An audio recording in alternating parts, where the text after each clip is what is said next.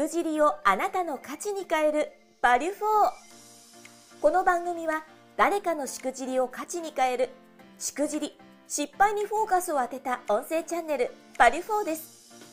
起業家2人が毎回業界問わず多様なゲスト経営者をご招待します。教科書に載らない過去のありえないしくじり体験や経験を一歩踏み出したいビジネスマンに向けて面白おかしく深掘りします。誰かのしくじり体験をあなたの成長の種に変え背中を押す世界初のしくじりにフォーカスを当てた音声チャンネルです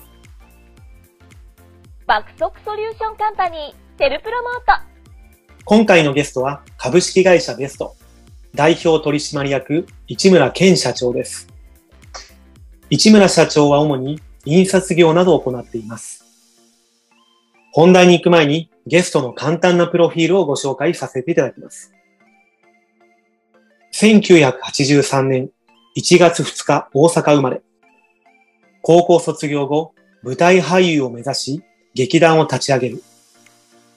24歳で父の会社を引き継ぐ。26歳で社長に。35歳でネット印刷事業、プリントを助けたい買収。38歳で別事業として障害福祉事業を設立。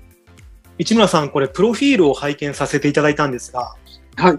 昔はあの、劇団とかです、立ち上げてた、らっしゃったんですか？そうですね。あの、高校の時に演劇部の部長をやってたんですけど、はい。そのまま仲間とか、あの、他の学校の人とかと一緒に劇団を立ち上げて、舞台を何回か、はい、ホールを借りてやってました。すごいですね。全然。でもそこからまた違う、全く違う、まあ、父親の会社を引き継ぎで社長になって。そうですね。やっぱ全然、うだつが上がらなかったので。いやいやいやいやいやいや。遊んでばっかしてたので。よく言いますよ、もう。まあいい加減にしろっていうことで、父親の会社に 入りまして。はい。じゃあ、そんな経緯があっての今、こう、いろんな事業をされてらっしゃるわけなんですね。そうですね。はい。ということはですね、この話も踏まえて、こうどんなしくじり体験が聞けるのか、今から非常に楽しみにしています。はい。じゃあ早速なんですけども、はい。エピソード、しくじりのエピソードをですね、いただいてもよろしいでしょうか？はい。ちょうど6年前ぐらいの話になるんですけども、はい。えー、まあ一番初めに話すのは、まあ、お客さんの商品を会社で、えー、保管しておかないといけない商品を捨ててしまったっていう事件がありまして、石村さん。はい。冒頭からなかなかぶっ込んできますね。そうなんですよ。もうほんまに、どぎつい感じだったんですけども。いや、これだけ聞いたらすごいどぎついですよ。多分聞いてる方々も、え、どういうこと？ってなったかもしれませんよ。そうですね。まあ、その商品っていうのが、あの、はい、アンケートなんですね。えー、まあ、いろんな方にとったアンケートで、その一部まあ、1500枚ぐらい、1500人分ぐらいになるんですけども、それを、えー、当社では、えー、回収して、それをデータに全部打ち込んで、納品するっていう仕事があったんですけども、はい、あ、そういう仕事もされてらっしゃるんですね。はい。で、その仕事をデータ化する前に、その紙でアンケートを取ってたんですけど、その紙を、えー、必要と不必要って分けてたんですけども、それを必要なところに置かずに不必要なところにはい。置いてしまって、で、捨ててしまうっていう事件がありまして、事故があって、はい。えー、まあ、その、回収とか僕が行くんじゃなくて、ちょっと従業員にお願いしてやってるで、それを引き取った後も、もうその仕分け作業っていうのを全部従業員さんにやってもらってて、うんうん。はい。で、まあ、本当は最終的に僕が見ないとダメな案件だったんですけども、はい。ちょうどその時に、その日の夕方からちょっと出かけないといけない用事があったので。じゃあ結構仕事とかで忙しく出てらっしゃったんですね。はい。で、まあ、いつもルーティンでやってるワークの一つだったので、まあ、捨てていいですかって言われて、まあ、会社の中にその不用品がすごい溢れちゃうので、うん。いいですかって言われた時にも返事、えー、いいよっていうふうに返事してしまって捨ててしまったっていうのがありました。はい。なかなか市村さんやらかしてますね。だいぶ、はい。まあほんまこれにすごい、ちなみに、はい、どうぞどうぞ。すごい大問題になって、そうですよね。1500枚って結構ですよね。はい。ウェブじゃなくて紙なんで、まあ、アンケートを取り直さないとダメとか、そうですよね。はい。でも一回やってもらった人に取り直せるのかっていうところがあったりとか。全く同じになるかもわかりませんもんね、今度は。そうなんですよ。なんで、えーすごい大きな問題に発展してしまったっていうことですね。はい。これ、ちなみになんですけども、まあ、言える範囲で結構なんですが、損失とか損害ってどんな感じだったんですか？まあその、お客様への損害賠償として、はい。まあご500万ぐらい損害を払うっていう。はい。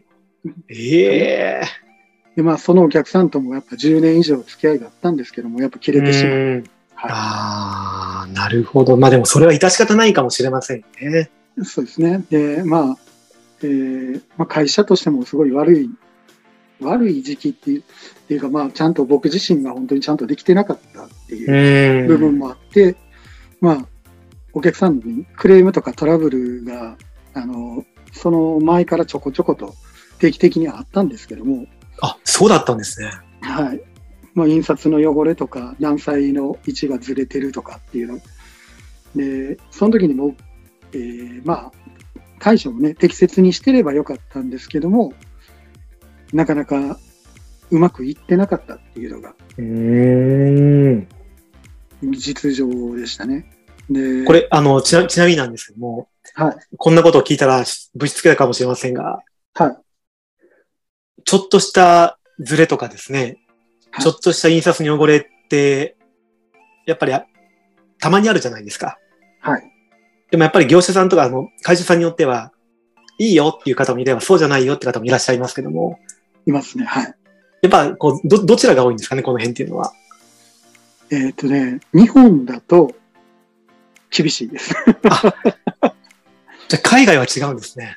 海外はもう別に見えればいいわ、みたいなぐらいの。そんな違うんですか？そうです。別に多少ずれていようが、別に気にならないっていうのが多いですね。え。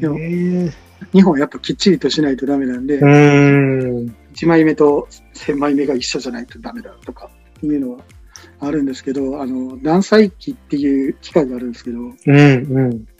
一番、まあ、何百枚って500枚とかの単位で一気に切るので、上と下で多少の誤差が出るんですよ。ああ。刃がずれてくるんですよね。うん、うん。断裁機の刃が。はい。だから、まあでもそういうのでもトラブルになったりとか っていうのはやっぱあるんですよね。そういう精密な印刷物だと。はい。すごい話ですね。これ多分聞いてる方々もなかなか聞けない話かもしれませんから。はい。だからもうほんまに1ミリとかのズレとかじゃなくてもう 0. 何ミリのズレみたいな。で、あの、そういう精密な印刷はアウトになったりするので、はい。ええでも逆にこういうことがこう、まあ、ちょくちょくあった時、トラブルがあった時って、うん市村さんのこう、感情というかですね、モチベーションとかどんな感じだったんですか？いやもう、その失敗してしまった、捨ててしまった後はもう、本当にへこんで、もうめちゃくちゃへこんで、もうどうしようもなかったですね。もう落ち込みすぎてどうしようもなくて、はい。でまあ、自分が悪いんですけども、そのお客さんの対応に真摯に向き合えてなかったんですね。その時ああ、うん、で、また、ちょうど子供が生まれる時期っていうのもあって、すごい家庭も、まあいろいろバタバタしてましたし、だからほ、その時にほんまにちゃんと対応してて、その前から、まあちょこちょこあってクレームのトラブルとか対応して、ちゃんとやってあれば、まあ関係改善ができたんではないのかなというふうに思うんですけども、まあ、もう、もともとの、その、その当時、自分ができていなかった、紳士的な対応とかっていうのができていなかったことによって、やっぱ両方とも、やっぱ信用っていうものを一気に失って、まあその大きなトラブルで一気に関係が切れてしまう。っていうことになりましたね。そういうことがあったんですね。はい。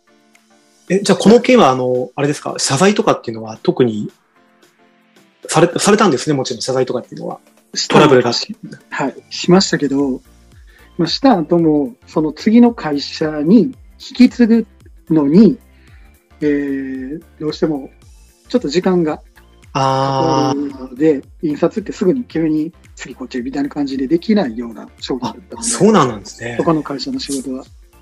こっちで在庫して全部全国に発送したりとかっていうのをしてたので、できなかったので、だから、まあそこから半年ぐらい、その違うところに移行するためにこうずっとやってたんですけど、まあそれももうすべての商品全数検品してみたいな、もう言うたらそれだけずっとひたすらやらないとダメな時間だったうーん。まあ、他の仕事もできないですよね、ずっと。っていうのがあったんで、もう法人設立して、何期目 ?8 期、9期目だったんですかね。はい9期目だったんですけど、まあ、ほんまに初めて赤字になってるっていう、ずっと黒字で来てたんですけど、初めて赤字になったっていうのが、その時、その年ですね。はい。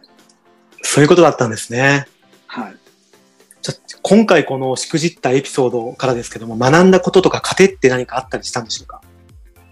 やっぱりお客様からのクレームとかトラブルっていうのは、また誠実にスピーディーにっていうのがすごい大事だなっていうふうに僕自身は思ってます。あと、仕事を任せるのであれば、やっぱ従業員育てておくっていうのがすごい必要だったなっていうふうに思いますね。あの、どうしてもワンマンでずっとやってたので、まあ、人を育てるのは得意ではないんですけども、まあ、簡単にあれしといて、これしといてぐらいじゃなくて、ちゃんとその人が考えて、えー自分で責任を持って仕事をできるような従業員さん、人材を育てておくっていう必要が、このしくじりではありましたね。はい。そういうことなんですね。はい。でも確かにやっぱりあの、スピーディーに誠実にってすごく問われているかもしれませんから、業界問わず、まあ大事ですよね、このあたりって。そうですね。はい。で、またこうナンバー2、3の方とかも、まあこのね、任せられる人材を育てておくのも、ある意味こう、業界問わず全般的なキーワードだったりしますね。そうですね。でもこう、あの、ちょっと画面越しで聞いてる皆さん分かりづらいかもしれませんけども、市村さんなんか決してこう、ワンマンっぽい感じがしないのは、ちょっと僕だけなんでしょうかね。すごい優しい感じなんですよね、これ。すごくイメージとしましては。えーこの時代まだ若かったので、すいやいやいやいやうん。なるほど。じゃあ、そんなしくじりがあったわけなんですね、過去には。はい。いや、ありがとうございます。なかなか。か、あの、身をもって感じたお話かもしれませんので、そうですね。もうほんまに1年間ぐらいずっと子供が生まれたけど嬉しかったけど気分はずっと落ちてました。嬉しい反面、落ちてる反面ある、あったわけなんですね。そうですね。いやー、なかなか、今はもちろん立ち直ってらっしゃいますよね。そうですね。もう今はもう全然。逆にちょっとこのエピソードでこう、ぐちぐちしちゃったかもしれませんから。もうやっぱね、そその後はもうやっぱそれを、まあ、この失敗っていうのはまあね、そのチャンスに変えていかなあかんなっていうふうには思うので、その今はそれをしようと努力しているとこです。はい。ありがとうございます。そう言ってもらえるとこちらも助かります。はい。いや、ありがとうございます。これせっかくなんで次回もう一本お話しいただいてもよろしいでしょうか？はい。ありがとうございます。では一旦じゃあこちらで失礼いたします。失礼します。この音声チャンネル「バリュフォーは 4U 手箱の提供でお送りしています次回の配信もお楽しみに